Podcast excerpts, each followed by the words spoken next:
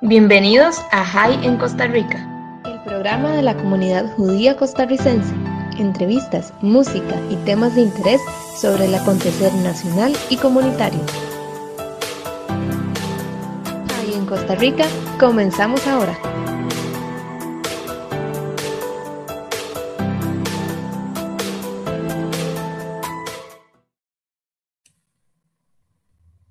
Bienvenidos a todos los seguidores de Radio High, a este su programa High en Costa Rica. Bueno, mi nombre es Brian Acuña y como cada martes presentamos un tema diferente. Bueno, esta vez me he salido un poco del molde original, ya que generalmente presentamos temas costarricenses eh, para la comunidad tanto de Costa Rica como de la comunidad latinoamericana. Hoy se me corrió un poquito la frontera más hacia el sur y este, tengo el gusto de presentarles a Debbie Monblatt, ella es colombiana, bueno, nació en Bogotá, Colombia, y vive desde hace siete años en Israel.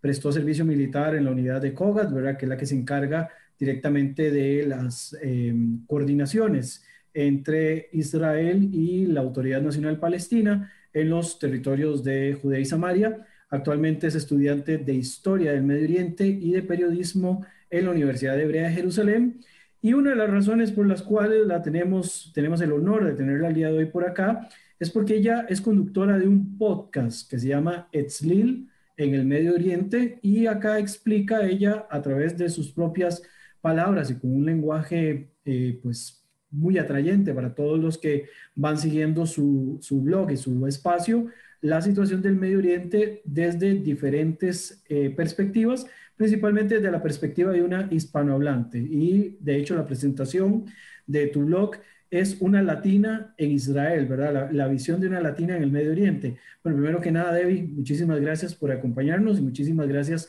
por este, compartir estos minutos con Radio High, con este programa High en Costa Rica. Muchas gracias a ti, Brian, por la invitación. Es un honor estar acá. Muy bien, este, Debbie, bueno, comenzando propiamente con las preguntas, ¿de dónde surge la idea de tener un podcast? Y bueno, obviamente, ¿de dónde surge la idea de crear Etzlil como podcast? Que como dice tu nombre, ¿verdad? Y como lo mencioné ahora al inicio, menciona una latina en Israel. ¿Cómo es la visión de una latina sobre lo que pasa en Israel y en la región en términos generales? Bueno, la idea fue producto de muchas cosas que vinieron en cadena una después de la otra. Eh, primero en el ejército, la verdad yo quería estudiar biología antes de entrar al ejército, pero llegué y tuve el honor de tener ese, ese papel en el ejército para, eh, de encargarme de todas las relaciones con la autoridad palestina y a mí todo me pareció muy interesante y siempre quise entender más a fondo y explorar y por eso cuando salí del ejército fui a estudiar historia del Medio Oriente y periodismo en vez de lo que tenía planeado que era biología. Eh, después vine acá a Bogotá e hice unas charlas sobre la situación en Judea y Samaria. Me parecía que era un tema bastante importante y que no, no había suficiente, la gente no sabía suficiente de ese tema. Entonces hice las charlas en algunos lugares y uno de ellos fue una comunidad mesiánica acá de Bogotá que se llama la Keilat Yobel. Allí una periodista que se llama Juliana Jaimes me vio y ella era periodista de uno de los periódicos más grandes de Colombia que se llama El Espectador y me hizo allí una entrevista como mujer en el ejército de Israel y como y lo que yo hacía, mi trabajo en el ejército con la autoridad palestina y todo esto. Ahora es muy raro que salga una noticia que sea positiva en los periódicos sobre Israel en, en Colombia y yo me puse a leer los comentarios de la gente. Por un lado recibí muchísimo apoyo, mucha gente que me escribió, que me dijo que era muy interesante todo lo que había salido en la nota, y por el otro vi comentarios que me parecieron muy tristes y me dieron a entender cuánta es la, cuán grande es la desinformación sobre lo que pasa en el conflicto árabe-israelí, sobre lo que pasa en el Medio Oriente, en los países de Latinoamérica. Y por eso decidí empezar mi blog, Empecé un blog donde escribí artículos y hace ya casi un año lo evolucioné al podcast. Eh, me di cuenta que me gusta mucho más hablar que escribir, me gusta mucho más expresarme así. y me da la oportunidad de extenderme mucho más en los temas y explicarlo en mis propias palabras y, que sea puro Debbie explicando. Y por eso empecé el podcast y estoy muy feliz, muy feliz con él. ¿Cómo te ha ido con los temas? O sea, ¿cuáles temas ha ido, has ido abordando en este año que tienes de desarrollar el podcast más o menos como para, para entender y para la gente, obviamente también en la descripción de esta nota, ¿verdad? Va, va a quedar el link para que puedan acceder directamente al espacio donde tienes el podcast. ¿Cuáles han sido los temas que inicialmente comenzaste y cuál ha sido la respuesta por parte de la gente con, con respecto a este tema del podcast? Eh, bueno, primero yo trato de mezclar lo que es historia y lo que es actualidad. Me parece que es muy importante porque para entender la actualidad hay que entender el contexto, que es la historia. Entonces yo trato de variar muchísimo mis temas obviamente todos relacionados con el Medio Oriente. La mayoría de temas históricos son de los últimos 100, 150 años máximo, porque es lo, que trae más interés y lo que más explica lo que pasa en el Medio Oriente hoy en día.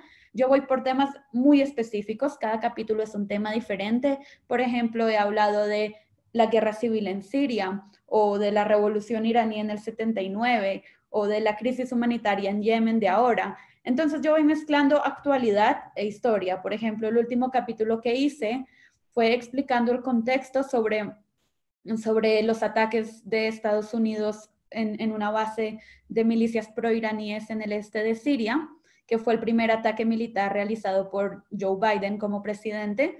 Entonces, la gente llega y lee el titular, Estados Unidos atacó Siria. Entonces, lo que yo vengo a contar en mi podcast es todo el contexto. ¿Quiénes son estas milicias proiraníes? ¿Cuáles son los grupos, eh, los grupos en, en, todo el Medio Oriente, a las milicias que Irán apoya? ¿Por qué las apoyan? ¿Cómo se llama? ¿Qué, ¿Cómo afecta esto a la región? ¿Cómo afecta esto a Israel? ¿Cómo afecta esto a la geopolítica mundial? ¿Sí? ¿Cómo afecta las relaciones Irán-Estados Unidos? Todo eso es muy importante para entender mejor las noticias y no quedarse en el titular que la verdad no nos dice demasiado.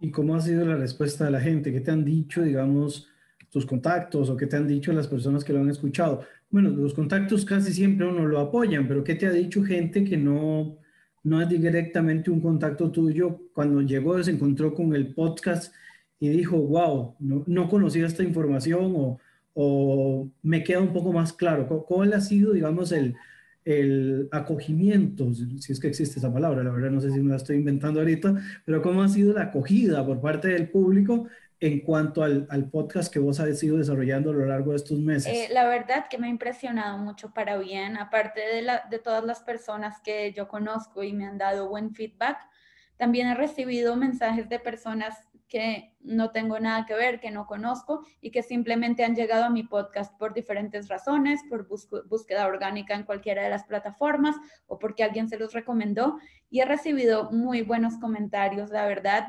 Eh, me han dicho, por ejemplo, que soy la profesora de geopolítica del Medio Oriente y un montón de comentarios que la verdad me alegran mucho y me animan a seguir trabajando y a seguir sacando nuevo contenido cada semana sin falta. También al público le ha gustado en especial el tema de las entrevistas. Eh, cada episodio que yo hago, doy una explicación que dura entre 10 y 20 minutos, dependiendo del tema, y de ahí generalmente entrevisto a alguien que está relacionado con el tema. Entonces, por ejemplo, no sé, en el episodio de la revolución iraní entrevisté a la hija del gran rabino de la comunidad de Irán antes de la revolución. Entonces ella contaba cómo era la vida de Irán antes de que se volviera la República Islámica. O por ejemplo, cuando hablé un poco de actualidad sobre lo que estaba pasando en Líbano después de la explosión y todas las protestas, hablé con un joven libanés eh, de 26 años que era partícipe de las, de las protestas y de hecho vino, terminó la protesta, se sentó en el carro y me llamó e hicimos la entrevista. Y son cosas que son muy vivas y muy personales porque la mejor forma de entender un hecho histórico o algo que está pasando actualmente es según un punto de vista personal, según una historia personal. Y ese es el toque especial que yo trato de darle a cada uno de mis capítulos. Muy bien, bueno, voy a aprovechar este pequeño espacio que me brindas Vamos a ir a nuestra primera pausa musical. El día de hoy estoy con eh, la joven, que en realidad bastante joven, Denise Mongblatt, eh, quien es una se le llaman broadcaster, ¿verdad? Creo que es el término correcto. ella tiene podcaster, sí, exacto. Ella tiene su propio programa en el cual explica la, realidad del Medio Oriente desde su perspectiva, pero una perspectiva no antojadiza, sino una perspectiva de su propio conocimiento académico y de su propia formación y experiencia. Cuando regresemos de la pausa, este, Debbie, podríamos tal vez hablar un poquito sobre qué tan efectivos son estos nuevos métodos de información a través de los podcasts eh, y redes para las enseñanzas de un tema tan delicado como lo es Oriente Próximo, ¿verdad? Eh, contemplando, digamos, un tema que acabo de mencionar, ¿verdad? Que las nuevas generaciones quizás por una cuestión de tiempo, por una cuestión de que vivimos cada vez más acelerados, eh, pues necesitan algún espacio para informarse y las, los sistemas tradicionales ya no, digamos, no son tan atractivos para este tipo de, de circunstancias. Entonces, cuando regresemos, seguimos acá conversando con Debbie Mongblatt. Este es su programa High en Costa Rica. El día de hoy extendimos nuestras fronteras hasta Colombia, así que el programa es un programa ampliado el día de hoy y, bastante eh, interesante el, el planteamiento que estamos realizando en estos momentos. Ya regresamos.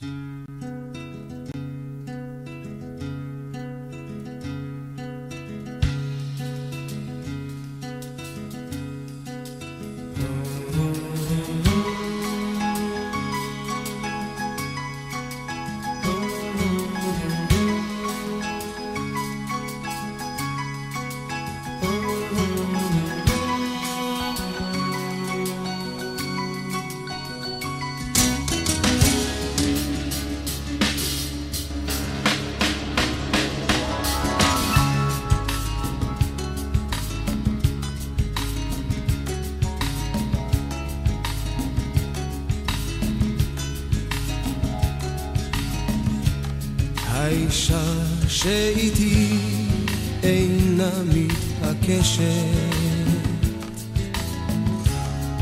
לרחוץ את גופה בבריכה מקודשת. היא לא בשבילך כך היא ממלמלת. ואבא שלג אבל היא אמיתית יותר מכולנו. זו אהבה כמו בזמנים לפני שנולדנו. רק אני יודע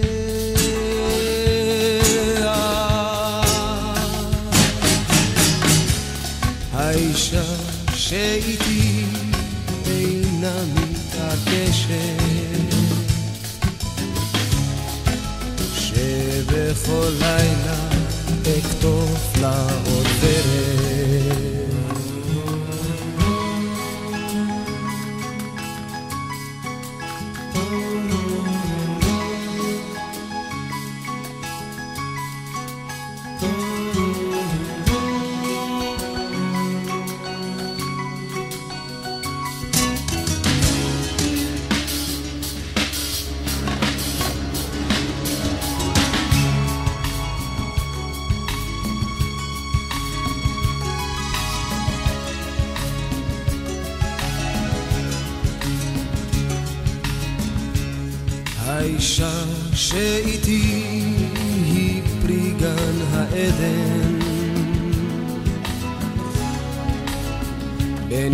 ידידתי כמיטב. כן,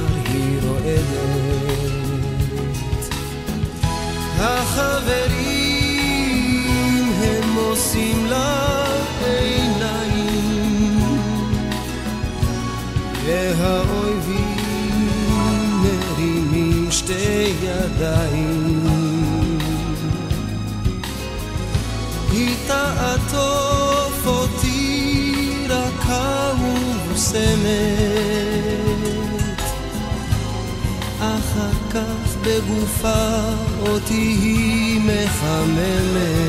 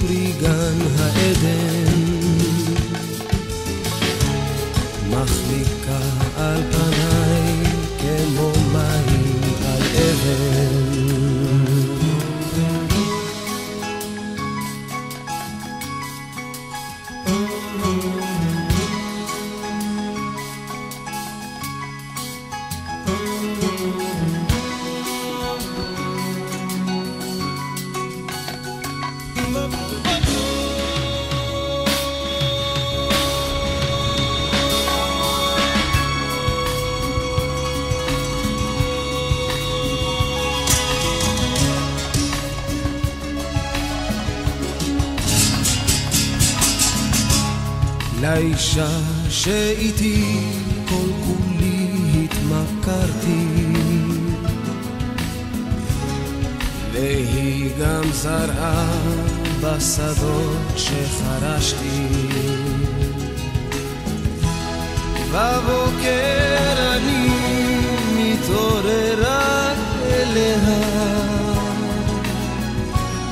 בחושך אני מגשש אל שפתיה. אני שלה עכשיו וכל מה שהיה לי. החברים, הכלבים, הזיונים, המשחקים, על הכל ויתרתי. מסכן חואניטו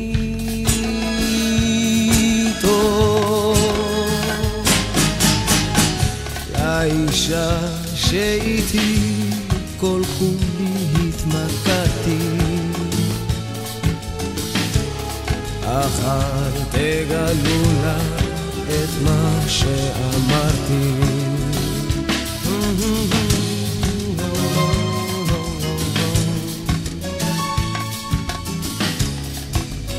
אל תגלו לה את מה שאמרתי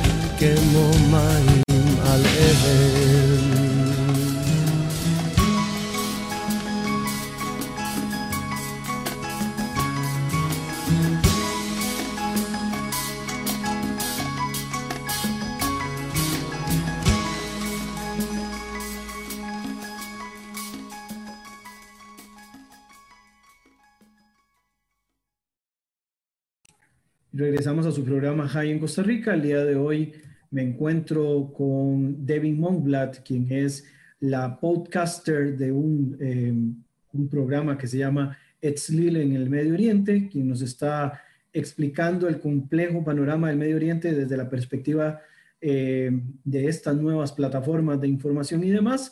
Antes de irnos a la pausa, le preguntaba a Debbie que si nos podía mencionar desde su experiencia qué tan efectivos son estas nuevas herramientas o estos nuevos métodos de información a través del podcast y de las redes para la enseñanza de temas como la realidad del Medio Oriente en las nuevas generaciones, pensando en la apatía que existe actualmente y el poco tiempo que hay para informarse. Debbie, ¿qué opinas sobre estas nuevas metodologías? Obviamente dicen que ningún panadero dice que su, que su pan es, es feo, ¿verdad? Pero definitivamente el que te haya surgido la idea de tener un, espacio como este, eh, muy probablemente también hayan otras personas de tu generación o más jóvenes que también estén replicando el modelo. Eh, bueno, a mí me parece que este es un método muy efectivo, no solo para la juventud, sino para todo el mundo, para todas las edades, por la simple razón de que, primero que todo, un podcast uno lo puede diseñar como uno quiera. Uno tiene el espacio totalmente abierto. Y los uno, para elegir los podcasts no es como prender la televisión y conformarse con lo que está viendo o prender el radio y conformarse con lo que están dando, sino que puedes buscar según temas que te interesen y al que le interesa va a escuchar una amplia explicación que no podría encontrar, por ejemplo, en el radio o en la televisión, ¿sí? además me parece que ya el consumo de los medios tradicionales está bajando muchísimo y la gente está más bien escuchando podcasts, eh, navegando por las redes sociales y eso es lo que yo trato de dar. Yo trato de brindar toda esta explicación por medio de mis podcasts y también en mis redes sociales. Por ejemplo, en mi Instagram se llama Exlil Rayita Abajo Podcast. Allá publico todas las semanas, aparte de la propaganda sobre mi nuevo episodio y la explicación sobre qué va a ser, publico, por ejemplo, un mapa del Medio Oriente con una perspectiva diferente, por ejemplo, con las fotos de los gobernantes o con los símbolos de la bandera o un montón, o por idiomas. Eh, publico mapas desde perspectivas diferentes, también publico datos curiosos sobre el Medio Oriente. Y esta, esta información es muy valiosa en las, en las, redes sociales, porque hoy en día las redes sociales no son solo para entretenimiento y para la vida social, sino que también es para informarse. Muchos jóvenes hoy en día no consumen del todo los medios tradicionales, sino que siguen a los noticieros, por ejemplo, en, en Instagram, ¿sí? Y yo trato de ser también una fuente de contenido en, los, en las redes sociales y claramente en las plataformas de podcast, que es mi principal, eh, mi principal producción de contenido. Em, pienso que es muy chévere un podcast porque te da la oportunidad de escucharlo cuando quieras y como quieras. Mucha gente me dice que lo escucha en el carro, lo escucha haciendo oficio, lo escucha haciendo ejercicio y, esto, y este, esta es la magia, que tienes ahí la información totalmente disponible para cuando quieras, como quieras. Y aparte que hoy en día la mayoría de personas tienen alguna de, estas plataformas donde yo publico los podcasts, que pueden ser Spotify o Apple Music o Google Podcasts. Cualquiera de estos son muy consumidos por la gente y es muy común tenerlo. Entonces, la verdad que sí, es, es muy efectivo para mí este método y me encanta que la gente lo pueda escuchar con repeticiones, cuando quiera, como quiera, devolverse atrás si no entendió algo. Y esta es la nueva forma de, comunicar mensajes por podcast. Estoy viendo el sitio, bueno, tuve días atrás revisando el sitio y, realmente es muy interesante la información que, que subes en cuanto a la parte visual, que es algo que a veces se carece, ¿verdad? Cuando cuando consumimos los medios tradicionales y es el tema de los mapas, de ver acompañamiento de imágenes. Por ejemplo, acá estoy, bueno, después obviamente invito a cada persona a hacer exactamente ese mismo ejercicio que estoy haciendo yo en este momento. Eh, estoy viendo, por ejemplo, una nota que se llama Un vistazo al pasado, el contexto en el que se creó el Estado de Israel.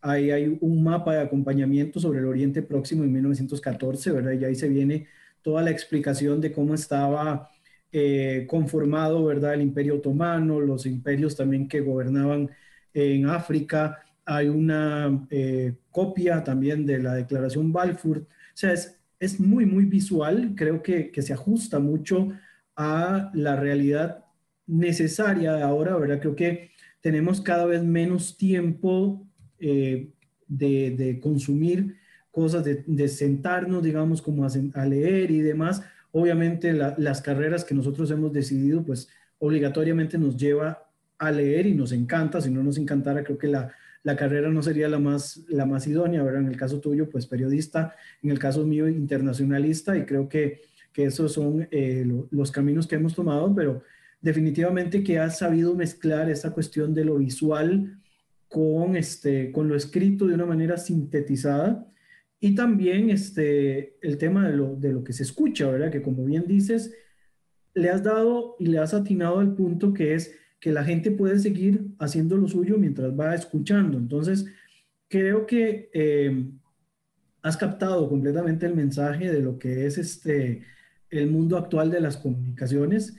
¿Cuánto de esto ha sido iniciativa tuya y cuánto de esto ha sido eh, propiamente de lo aprendido en la universidad, propiamente para, para realizarlo de esta manera, porque obviamente ahí existe esa, eso que viene ya natural, pero existe también lo que uno va desarrollando con las, las habilidades que va desarrollando en la parte académica.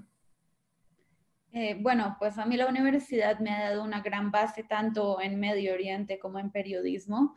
Eh, la universidad me ha enseñado a mirar, por ejemplo, el mundo de la comunicación, cómo funciona, qué es lo que funciona, qué es lo que no funciona, qué es lo que atrae público, qué es lo que no, eh, cuáles son los efectos de la comunicación en la sociedad y todas estas cosas que yo siempre tengo en cuenta cuando voy creando mi contenido. Y por el lado de Medio Oriente, pues me dio la enorme base, la buena base que tengo para entender cualquier hecho actual o histórico que investigue para un capítulo. Entonces, eso se lo doy a la universidad. Por el otro lado, todo lo que tengo de contenido y todos los podcasts y, los artículos del blog, todo ha sido a base de prueba y mejora, ¿verdad? Feedbacks de personas y, y, si ustedes ven mi primer capítulo y mi último capítulo, que ya saqué el capítulo 34 del, del programa, van a ver que obviamente hay mejoras, ¿sí? Hay mejoras en la forma de que hablo, en la forma que organizo la, información y poco a poco las cosas van evolucionando. La idea es eh, crear un contenido y cada vez irlo mejorando y perfeccionarlo para que sea más fácil de entender, más entretenido de, escuchar y que explique mejor el Medio Oriente o, o el tema específico del que esté hablando. Una pregunta así un poco salida de, de, guion, ¿verdad? Yo sé que ahí habíamos hablado más o menos de las preguntas inicialmente, pero siempre me gusta como incomodar a la, a la gente, ¿verdad? Creo que es, es, de mis características naturales. De los temas que abordas, ¿cuáles son los que obviamente uno tiene pues temas macro que le encanta resolver y, de los cuales hablar, pero cuál es el tema en el que te sientes que vas como montada en un tren bala cuando te preguntan. En este tema yo hablo y siento que voy disparada y más bien tienen que detenerme porque la cantidad de información que retengo es tan amplia que, que más bien necesito que me catalicen, ¿verdad? Bueno, hay dos temas que me gustan mucho. Primero, uno más general que yo le llamo la Guerra Fría en el Medio Oriente, que es todo el conflicto que, existe entre el bloque sunita, que es el bloque de Arabia Saudita, los países del Golfo, que hoy en día está más aliado a Israel, y el bloque chiita, que es Irán, Hezbollah, el presidente Assad de Siria, eh, y el tercer bloque que lo conforma Turquía y Qatar, por ahí sí que no. Ese tema me encanta, me encanta entender cómo funciona en grande, me encanta imaginarme el mapa del Medio Oriente y, y ver qué se conecta con qué y qué está en contra de qué. Me gusta muchísimo ese tema. Y el otro tema que por obvias razones eh, me, me, ayuda muchísimo y me encanta también hablar sobre ese tema es todo el tema del conflicto palestino-israelí. Eh, pues aparte de que lo he estudiado muy a fondo, estuve dos años viviendo el día a día del conflicto durante mi servicio militar. Mi base quedaba en el corazón de Judea y Samaria, que son los territorios que hoy en día están en disputa, y todos los días me comunicaba con personas de la autoridad palestina y no solo comunicarme, sino que reuniones físicas y todos los días veía qué es lo que pasa en el entorno y la verdad que todo el tema del conflicto y sobre todo Judea y Samaria como zona es un tema en el que me siento súper cómoda y siento que podría hablarles horas y horas sobre ese tema. Muy bien, bueno, voy a aprovechar ahora para hacer la segunda pausa musical. Estamos en High en Costa Rica, hoy con Debbie Mongblatt de Colombia, pero que vive en Israel y bueno, y, tiene toda una experiencia a través de su podcast y a través del trabajo vivencial también que le ha correspondido por su servicio militar y por su formación académica. Cuando regresemos, eh, tal vez podamos hablar de proyectos adicionales que tengas a futuro con respecto a esto. Y en el último bloque, yo sé que lo mencionamos un poco al inicio, pero en el último bloque me gustaría que viéramos eh, un poco de manera crítica el abordaje que hacen los medios con respecto a los temas relacionados con el Medio Oriente y en especial al tema palestino-israelí. Entonces, cuando regresemos ahora en este tercer bloque, ver eh, cuestiones de proyectos adicionales que tengas, además del podcast y, del tema de, de redes. Y en el último hablaríamos de, eh, de, esta situación de los medios en nuestra región. Este es su programa Jai en Costa Rica. Nos escuchan a través de la 96.3 FM de la ciudad de Buenos Aires en la República Argentina, a través también de la página web www.radiojai.com y pueden encontrar también a la radio en sus redes sociales, tanto en Instagram como en Facebook y en, eh, Instagram, Facebook y Twitter a través del arroba eh, FM Entonces pueden encontrarlo por acá. El programa se transmite todos los martes a partir de las 18 horas hora de Costa Rica y las 21 horas horas de Argentina, pero también después queda eh, subido en la plataforma de YouTube donde pueden volverlo a escuchar, tanto este programa como los otros que hemos venido transmitiendo desde el año anterior. Estamos en FM High, como ya les decía, ya regresamos el día de hoy, estamos con Debbie Monglad desde Colombia.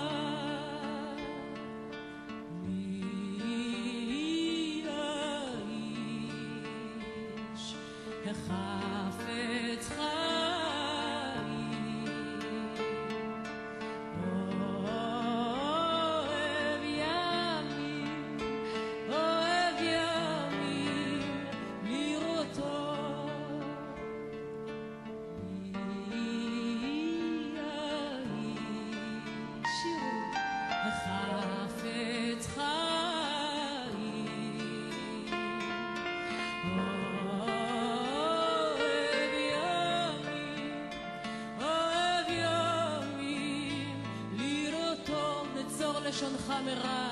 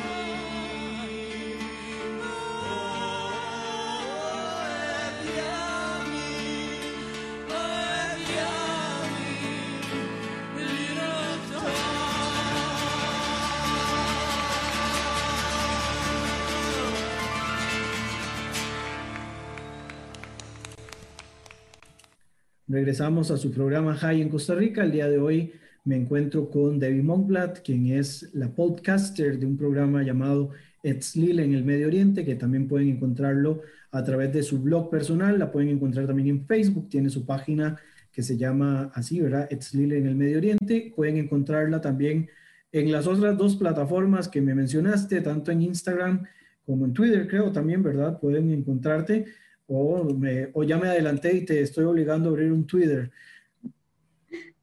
Sí, pero es algo que tengo a futuro pensado, la verdad.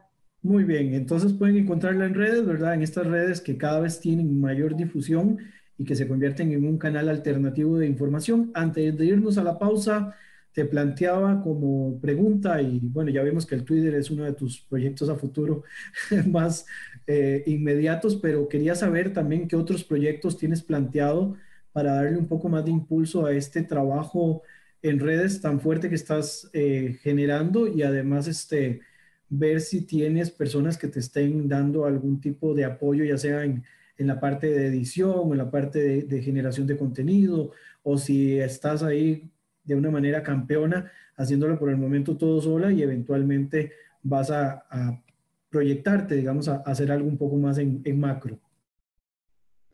Bueno, la verdad es que hasta ahora he hecho yo todo sola, cada episodio lo investigo, lo escribo, lo grabo, lo edito y lo publico sola.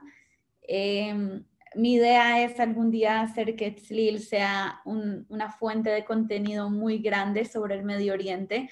Me encantaría llegar a muchas personas y llegar a explicar el Medio Oriente tal y como es, en términos simples para que todo el mundo pueda entenderlo, cualquier persona sin ningún tipo de conocimiento previo requerido. Y me encantaría crecer, me encantaría empezar a hacer un poco de videos en YouTube eh, explicando ciertos temas. Los videos en YouTube tendrían que ser un poco más corto que los, cortos que los podcasts porque cada episodio de mi podcast dura entre 25 y 30 minutos.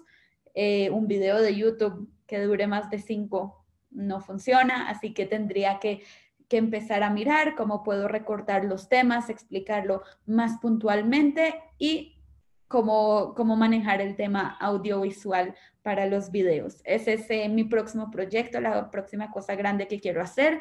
Además, quiero seguir con, mis podcast, con mi podcast, quiero seguir sacando un episodio cada domingo como lo he venido haciendo ya 35 semanas seguidas. Y no quiero parar nunca, quiero tener, que, quiero crecer a mi audiencia, esa es una de las cosas que quiero hacer. Hoy en día ya tenemos más de 5.000 escuchas, pero queremos llegar a muchas más, queremos llegar a todo el mundo hispanohablante.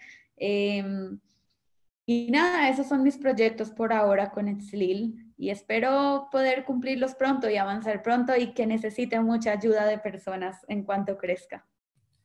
Ok, te planteo la pregunta al revés. Yo sé que el, el foco del programa es la población hispanohablante, pero desde el punto de vista de programas en otros idiomas, incluyendo el hebreo, ¿tenés planteado algo, digamos, similar, no necesariamente sobre el Medio Oriente, sino explicar como al revés, como la vida en Latinoamérica para población hebreoparlante o, o algo en inglés o alguna cosa así parecida, pero, pero al revés, yo sé que es, un poco complejo, pero te pregunto porque eh, para alguien que tiene la facilidad, digamos, de generar contenido, de esta manera, este, es interesante ver también si tiene planteado, digamos, hacia otros esquemas que a veces se sale un poquito de, del canasto donde siempre está metido, si tienes otros proyectos adicionales al respecto. Eh, pues la verdad por ahora no. Lo que sí he pensado muchas veces que me gustaría es traducir mi podcast a inglés o, hasta hebreo también.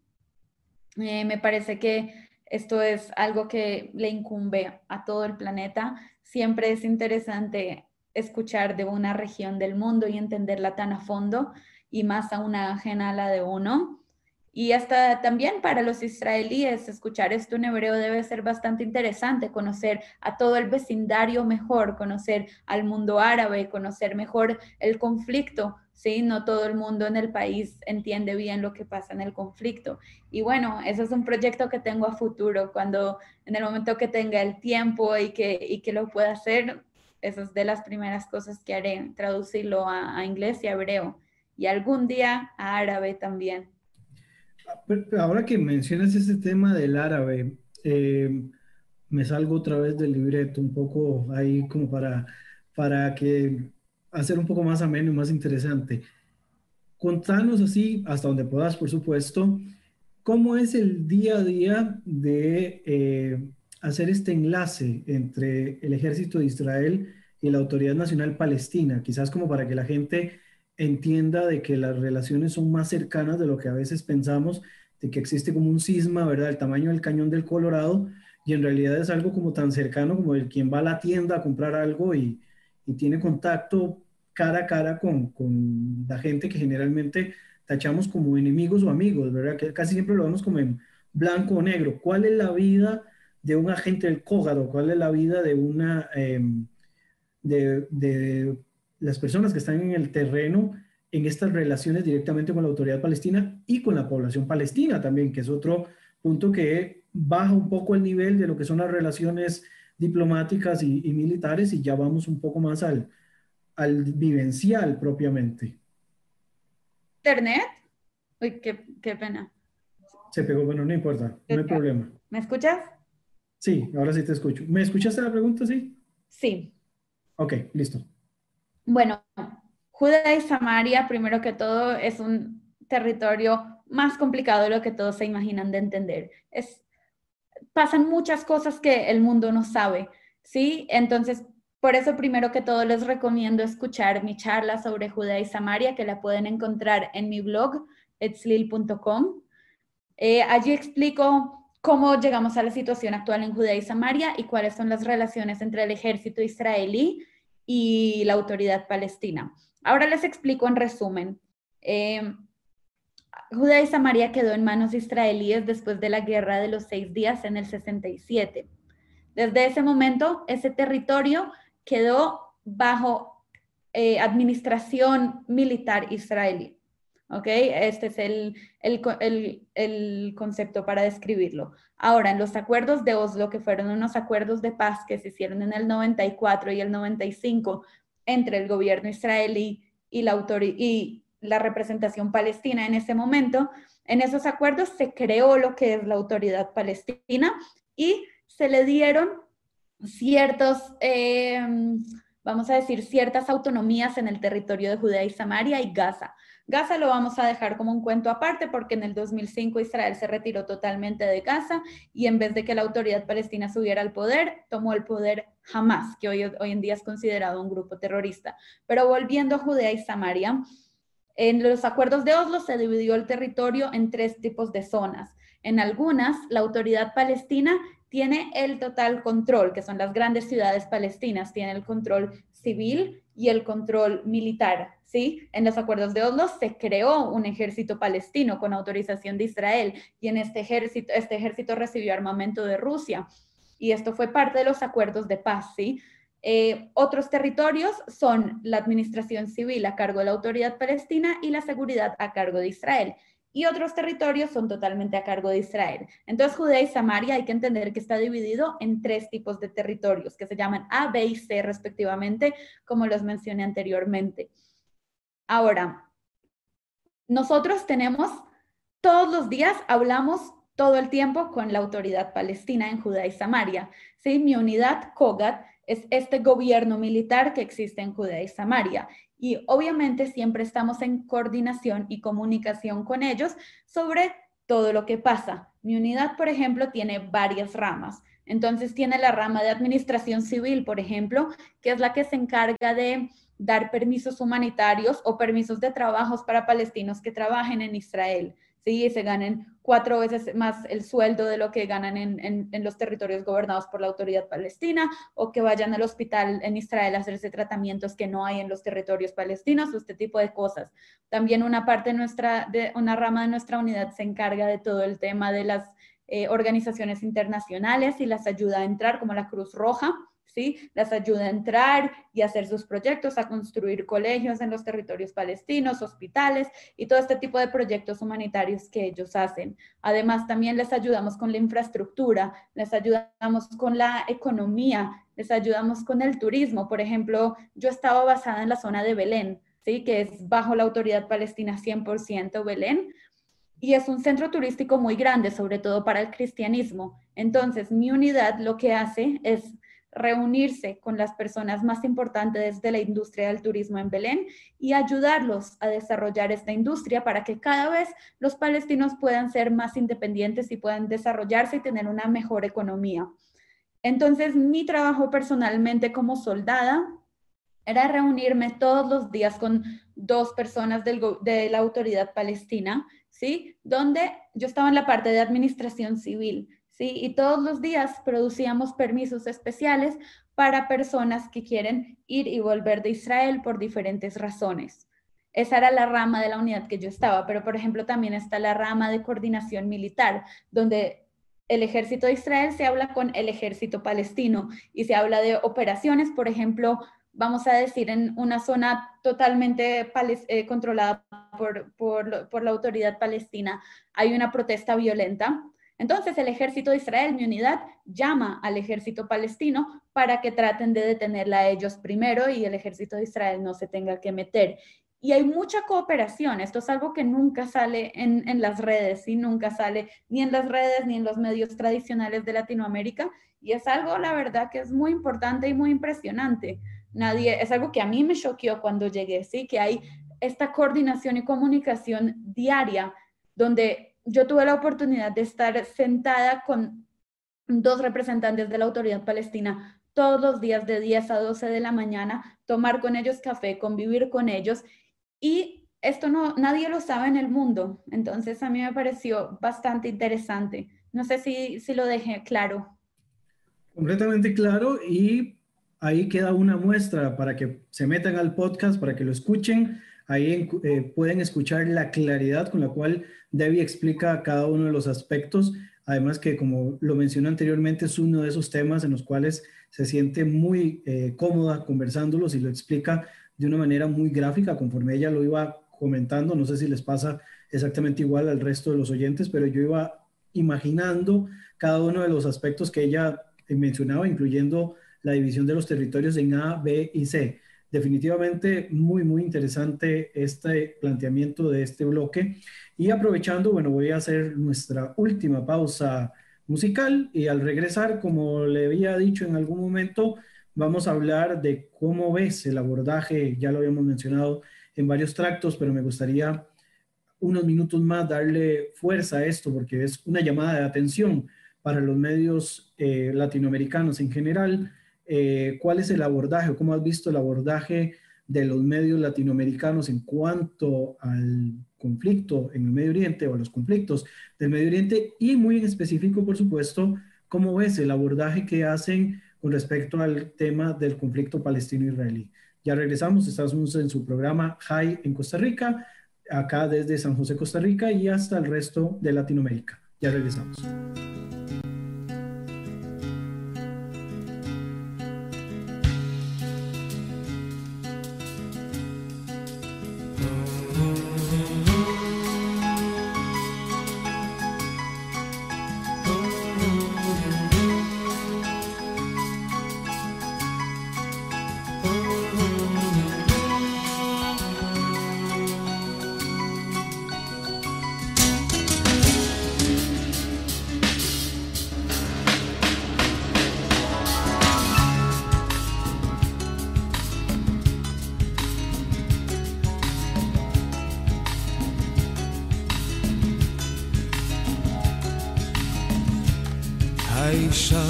שאיתי אינה מתעקשת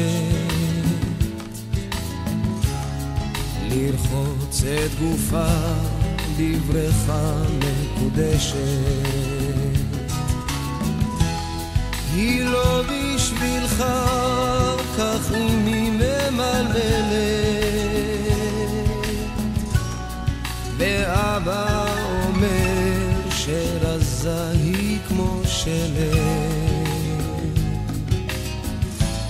אבל היא אמיתית יותר מכולנו. זו אהבה כמו בזמנים לפני שנולדנו. רק אני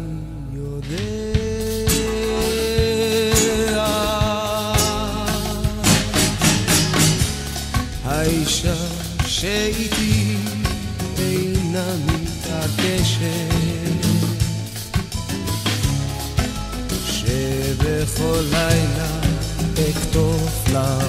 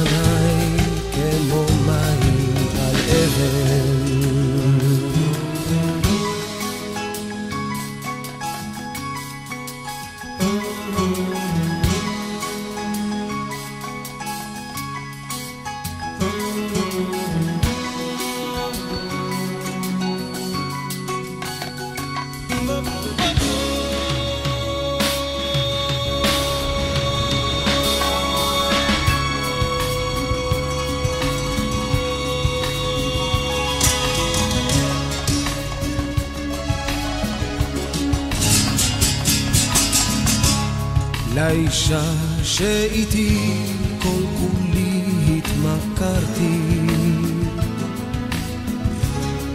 והיא גם זרעה בשדות שחרשתי. בבוקר אני מתעורר אליה. בחושך אני מגשש אל שפתיה. אני שלה עכשיו וכל מה שהיה לי. החברים, הכלבים, הזיונים, המשחקים, על הכל ויתרתי. מסכן חואניטו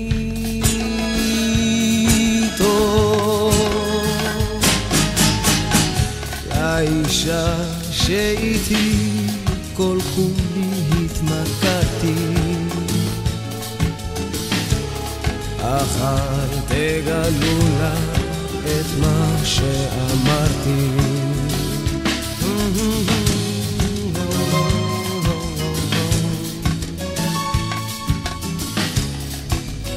אל תגלו לה את מה שאמרתי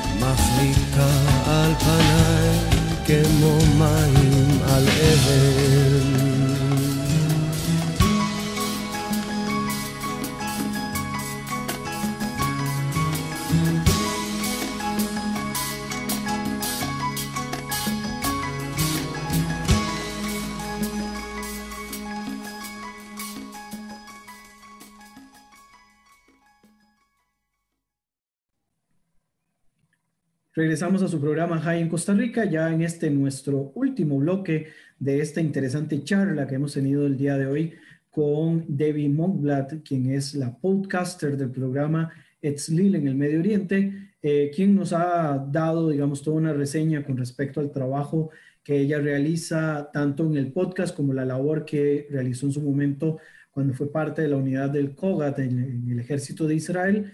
Y habíamos planteado para este último bloque eh, que nos hablaras un poco de cómo has visto el abordaje de los medios latinoamericanos con respecto a los conflictos en la región y muy en particular el abordaje que hacen con respecto al tema del conflicto palestino-israelí, cómo podríamos solucionar eh, las fallas que estás viendo con respecto a este abordaje. Debbie. Eh, bueno, la verdad, como lo decías, es que yo veo muchas fallas en el abordaje de los medios tradicionales en Latinoamérica sobre cualquier conflicto del Medio Oriente, eh, sobre todo el palestino-israelí, que es un tema tan, eh, tan polémico y un tema del que todo el mundo tiene algo que decir.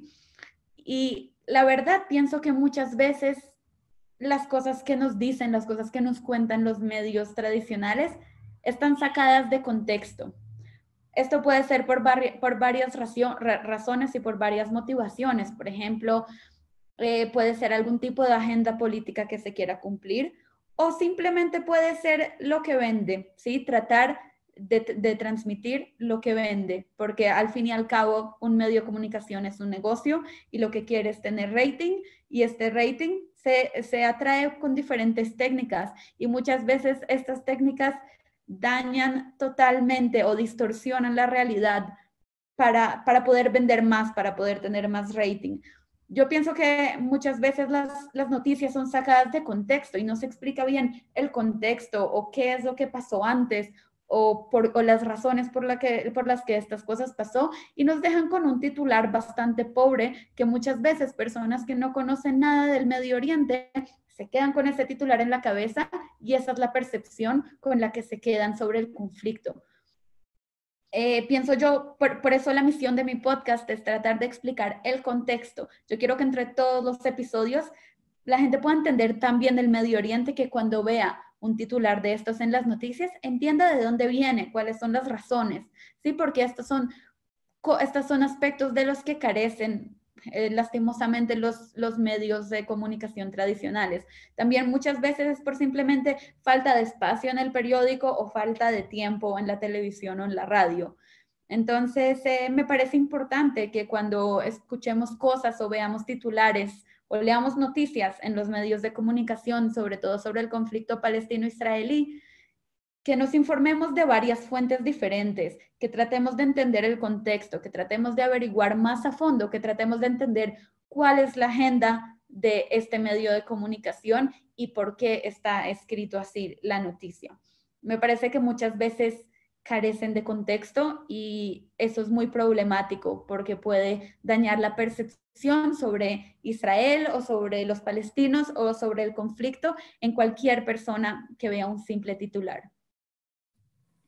Muy bien, bueno, creo que nos ha quedado muy claro. Debbie, quiero darte las gracias una vez más, primero por atenderme los mensajes, ¿verdad?, que te envié inicialmente eh, este enlace también lo hice por, eh, por medio de otro podcaster que se llama Juan Carlos, creo que, que, tiene un programa acá en Costa Rica. Supe que iban a grabar algo en conjunto y este, dije, voy a contactar a Debbie, vamos a hacer, voy a empezar a hacer stalking, ¿verdad? Para ver quién es Debbie. Ahí vi que teníamos varios contactos en común en, en redes sociales y a partir de ahí fue que empezamos el contacto. Entonces, quiero agradecerte en primer lugar, bueno, por atender los mensajes por aceptar la invitación al programa y, por supuesto, desearte éxitos con este proyecto y con cualquier otro proyecto que tengas a bien. Eh, este programa, mientras exista, tendrá las puertas abiertas para todo lo, el trabajo que vayas realizando y estoy seguro que la radio en general, y acá pongo un compromiso tanto al director, aunque seguramente después me van a, a jalar el aire, como decimos popularmente, por hacer esto, pero eh, muy probablemente también de la radio te vayan a estar contactando en algún otro momento para que nos sigas dando de esta opinión y conforme vayas creciendo, que por lo menos se sepa de que acá en High, ¿verdad? Tuviste también tu espacio y este, muy agradecido con, con todo lo que nos has compartido y, y nuevamente pues agradecerte por la disposición desearte un buen viaje. Sé que en unos pocos días estarás de vuelta en Israel, entonces desearte también un, feliz retorno y este, el mayor de los éxitos, Debbie.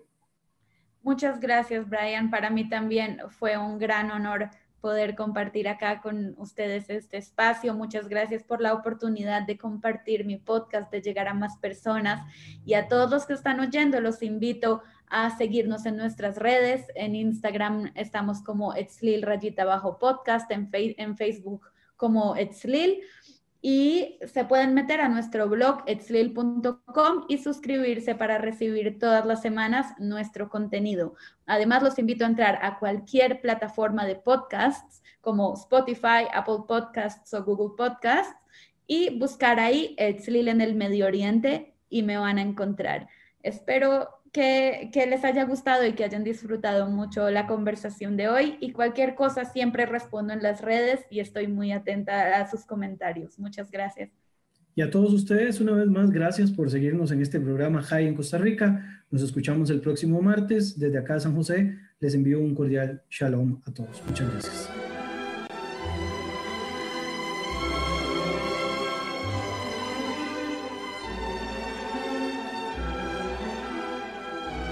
Aquí, High en Costa Rica. Los esperamos en nuestro siguiente programa.